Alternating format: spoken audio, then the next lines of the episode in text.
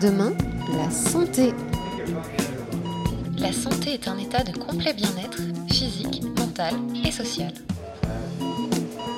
Demain, demain, la santé. Nous avons tous une bande originale personnelle. Le morceau à écouter quand on est triste, la chanson à mettre à fond en faisant du yaourt avec les paroles, l'album qui rappelle les voyages en famille, ou encore cette musique de film qui peut rendre épique le simple fait d'aller faire les courses. La musique peut nous réconforter, nous emporter, nous défouler, et pourquoi pas nous soigner. Bonjour et bienvenue dans Demain la santé, consacré pour la fête de la musique à la musicothérapie. Et pour cela, je suis accompagnée par Mathieu Delval. Mathieu Delval, bonjour. Bonjour. Vous êtes psychologue clinicien et musicothérapeute à Lyon. Et pour commencer, pourriez-vous en quelques mots nous expliquer ce qu'est la musicothérapie et d'où est-ce que cela vient? Donc, alors la musicothérapie, euh, elle est apparue au lendemain de la Seconde Guerre mondiale. Euh, donc, on la doit à un, ingénieur du son qui s'appelle Jacques Jost, euh, qui en 1954, après la Seconde Guerre mondiale, s'est penché sur les effets de, la musique et de la santé. Euh, du coup, il a fait des, études pendant à peu près 18 ans, euh, donc sur la question de la musique et puis des, malades psychiatriques. Euh, et donc, suite à ces recherches, du coup, deux ans plus tard, il y a eu le premier congrès international de musicothérapie, donc en 1974. Donc, c'est une discipline très très récente, donc avec Jacques Jost et puis un, un docteur argentin qui s'appelle Rolando Benenson.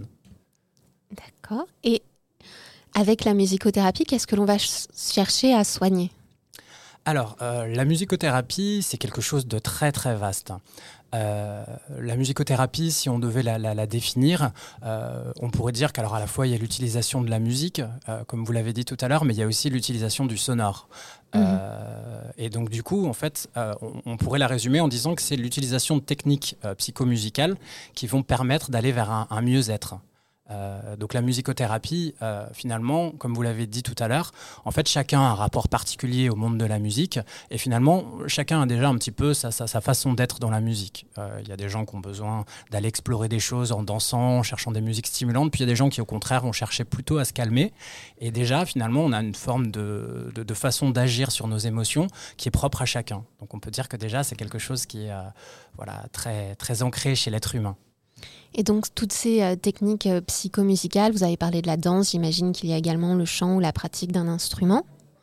On va être euh, sur le travail de quelque chose d'essentiellement psychique, émotionnel? Ça va être un peu plus large? Alors, ça peut, ça peut rejoindre en tout cas tout un tas d'applications. Mhm. Dans les grands principes de musicothérapie, on va retrouver donc ce qu'on appelle la musicothérapie réceptive. Donc effectivement, dans ce cas-là, on va passer par l'utilisation d'une technique euh, donc on va utiliser soit la voix, soit on va utiliser les instruments de musique. Euh, donc ça peut être en individuel ou en groupal. Et ce qui s'appelle la musicothérapie réceptive. donc dans ce cas-là, on va s'intéresser au monde sonore du patient. Euh, et puis on va, on va s'intéresser à comment utiliser les sons, par exemple la relaxation. voilà, c'est quelqu'un qui, c'est quelque chose qui est vraiment propre à chaque, à chaque personne. Et donc en fonction de ces modes sonores, votre approche va être différente. Tout à fait, tout à fait.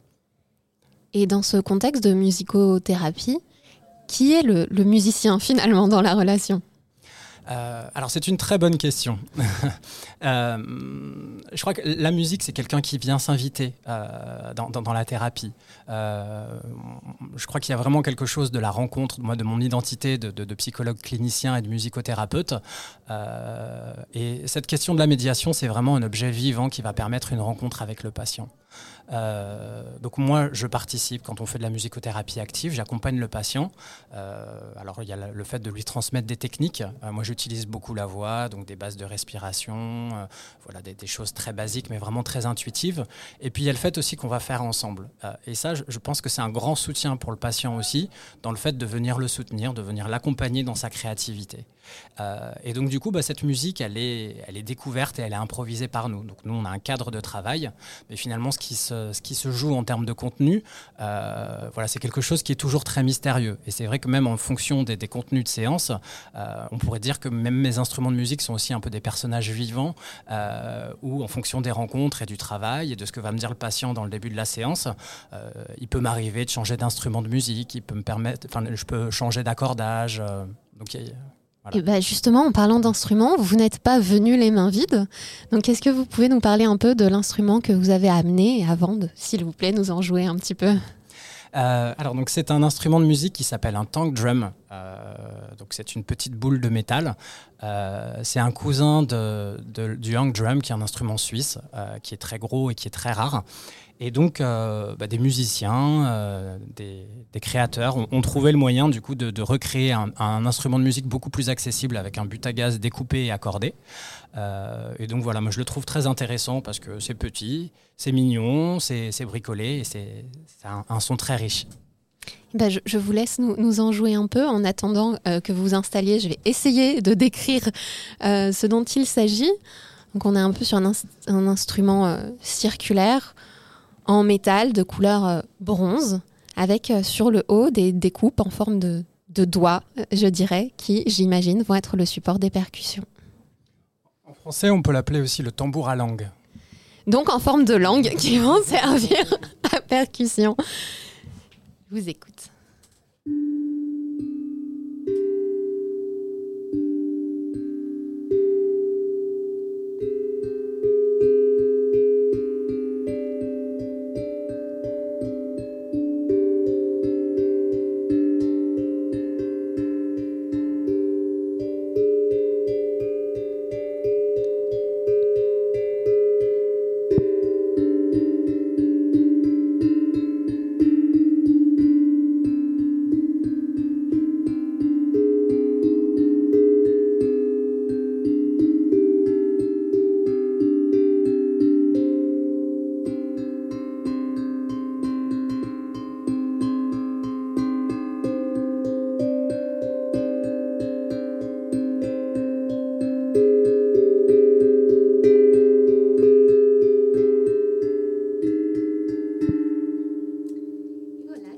Donc Mathieu Delval au tambour à langue dans Demain la santé. Et du coup, qu'est-ce que hum, l'utilisation de ce type d'instrument et de ce type de sonorité, va, chercher. Qu'est-ce qu'on va chercher à faire avec ce type de, son ou, euh, ou d'instrument? Euh, alors, je, trouve que c'est un instrument de musique qui est, très, très riche. Alors, il a un, timbre très particulier avec beaucoup d'harmoniques. Euh, et ce qu'il a de particulier, du coup, c'est qu'il euh, est accordé selon une gamme. Donc, en fait, il n'y a pas de fausse note possible. Mhm. Donc, c'est un instrument de musique qui est très simple et très accessible. Et ce qui est intéressant, c'est du coup qu'il y a beaucoup de gens qui sont très intéressés par la musique, mais qui sont voilà, un peu terrorisés par ce, monstre terrible qu'est la musique, avec voilà, l'apprentissage d'une musique très, très savante. et donc, du coup, moi, dans l'accompagnement que je fais avec eux, c'est vraiment l'idée d'aller rencontrer le son dans, sa, qualité de matière sensible. Euh, et donc, du coup, très rapidement, on peut faire de la musique. Et c'est ça qui est intéressant. C'est que vraiment, ça va ouvrir, ça va, ça va désinhiber, ça va donner confiance. Et puis, les gens sont déjà, euh, dès le premier coup de baguette, sont très étonnés de voir euh, ce que ça peut produire. Donc, vous travaillez avec les instruments. vous l'avez mentionné, vous travaillez également avec la voix. Et comme nos auditeurs le savent, nos émissions sont disponibles à la réécoute et ça peut être très perturbant de se réentendre.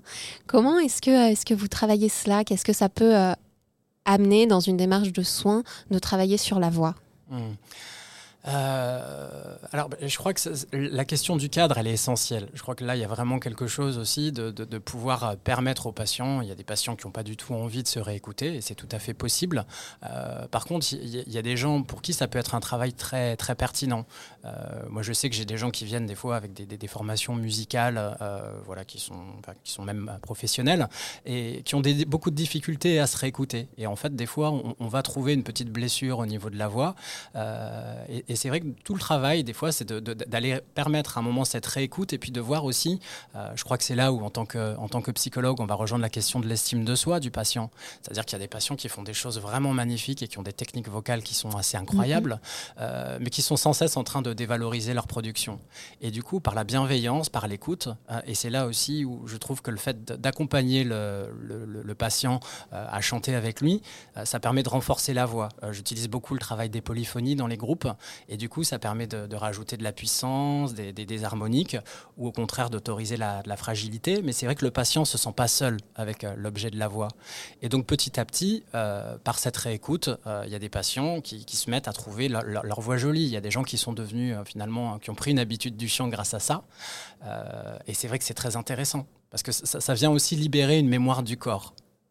C'est-à-dire mmh. euh, C'est-à-dire qu'après, dans la douleur, il y a aussi beaucoup de gens qui viennent consulter, euh, qui ont fait des, thérapies euh, voilà, très, très intellectuelles. Et je travaille aussi avec cet outil qui est l'outil de la parole, qui ont beaucoup travaillé les, les contenus, on va le dire comme ça, mais qui gardent beaucoup d'angoisse. Et c'est vrai que ce qu'il y a de particulier, c'est que l'angoisse, c'est aussi quelque chose qui vient se loger dans le corps. Et c'est vrai que moi, cette, cette approche, pour moi, elle est tout à fait pertinente parce que, en, en, tout cas, déjà, je crois que c'est ma sensibilité de thérapeute, mais aussi parce que du coup, euh, les patients, ça leur permet de découvrir quelque chose. Quand on va travailler à chanter ensemble, euh, après, c'est des choses qu'ils peuvent refaire chez eux. Quand on a des personnes qui font mhm. des crises d'angoisse ou qui sont très, très tendues, euh, finalement, quand on parlait de la personne qui s'invite en thérapie, c'est aussi quelqu'un qui, peut les, qui peut les accompagner après dans leur vie, comme les instruments de musique. Des fois, voilà, ils ont envie d'explorer, ils achètent des petites choses, ils ressortent une guitare poussiéreuse. et cette mémoire du corps, je crois qu'elle est là aussi, c'est-à-dire que ça, permet aussi de, de peut-être débloquer quelque chose de la créativité du patient. Et moi, je suis très sensible à ça. C'est-à-dire qu'après, le patient, l'idée, c'est de le rendre autonome avec son outil et puis après qu'il puisse faire son, chemin. Et donc, vous avez beaucoup parlé de, créativité. Donc, il y a quand même une, un focus, faute de trouver un mot plus, plus adapté, sur cette question de la création dans votre travail. Mhm. Cette création, elle est, euh, elle est musicale par l'instrument, elle est vocale. Est-ce qu'elle peut prendre d'autres formes? Euh, alors, moi, je suis aussi sensible donc, à l'utilisation d'une autre médiation qui est l'écriture, euh, avec euh, l'écriture poétique. Alors, aussi parce que j'y retrouve bah, à la fois l'intérêt pour la parole et le langage, mhm. les mots, on va dire, mais du coup, c'est des mots qui sont prononcés, c'est des mots qui vibrent dans le corps, et donc c'est une autre expression artistique.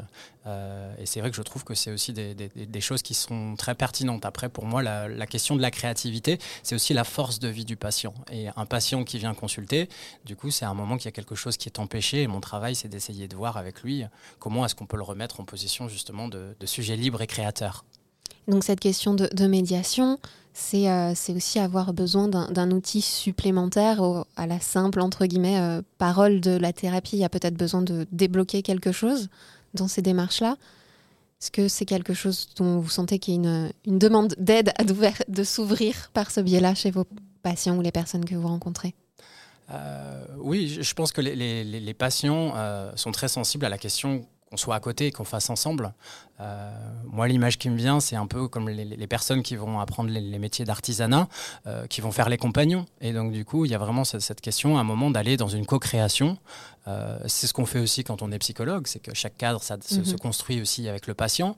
Mais là, du coup, il y a vraiment quelque chose du sensible qui vient se partager avec le patient. Donc, c'est très spécifique aux patients et j'imagine que ça doit être aussi très spécifique aux praticiens.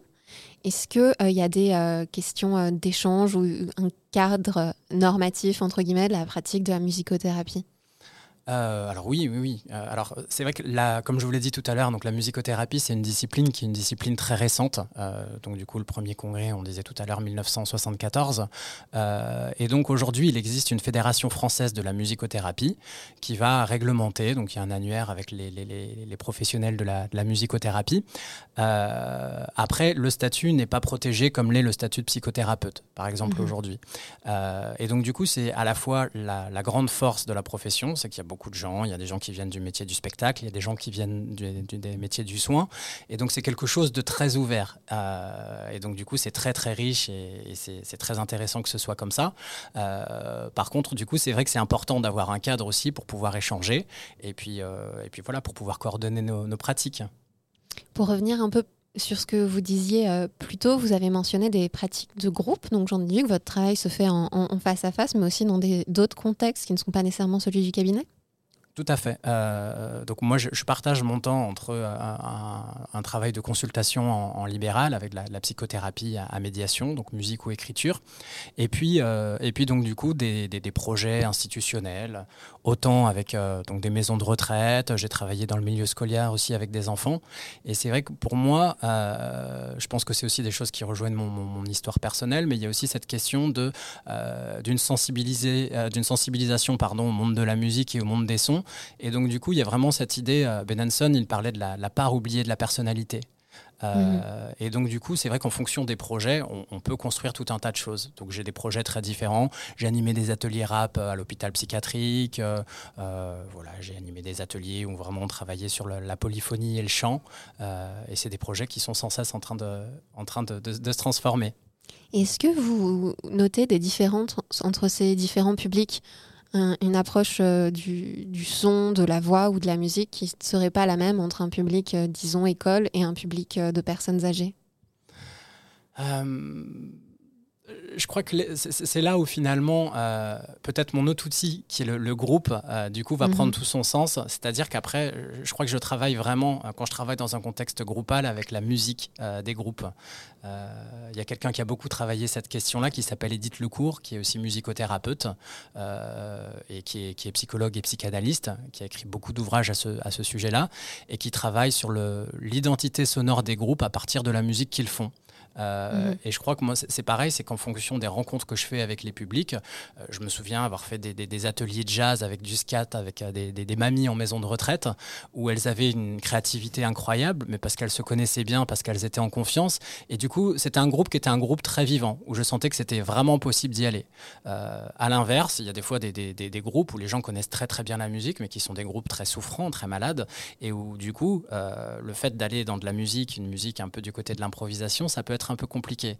Et c'est là où, du coup, ma, capacité à cadrer le groupe et à avoir des propositions adaptées est vraiment importante. Donc, vous l'avez mentionné, il n'y a pas besoin d'être euh, musicien ou d'avoir une connaissance de la musique pour euh, s'engager dans ce type de démarche. Est-ce que, du coup, le rapport euh, à l'instrument, par exemple, va être différent?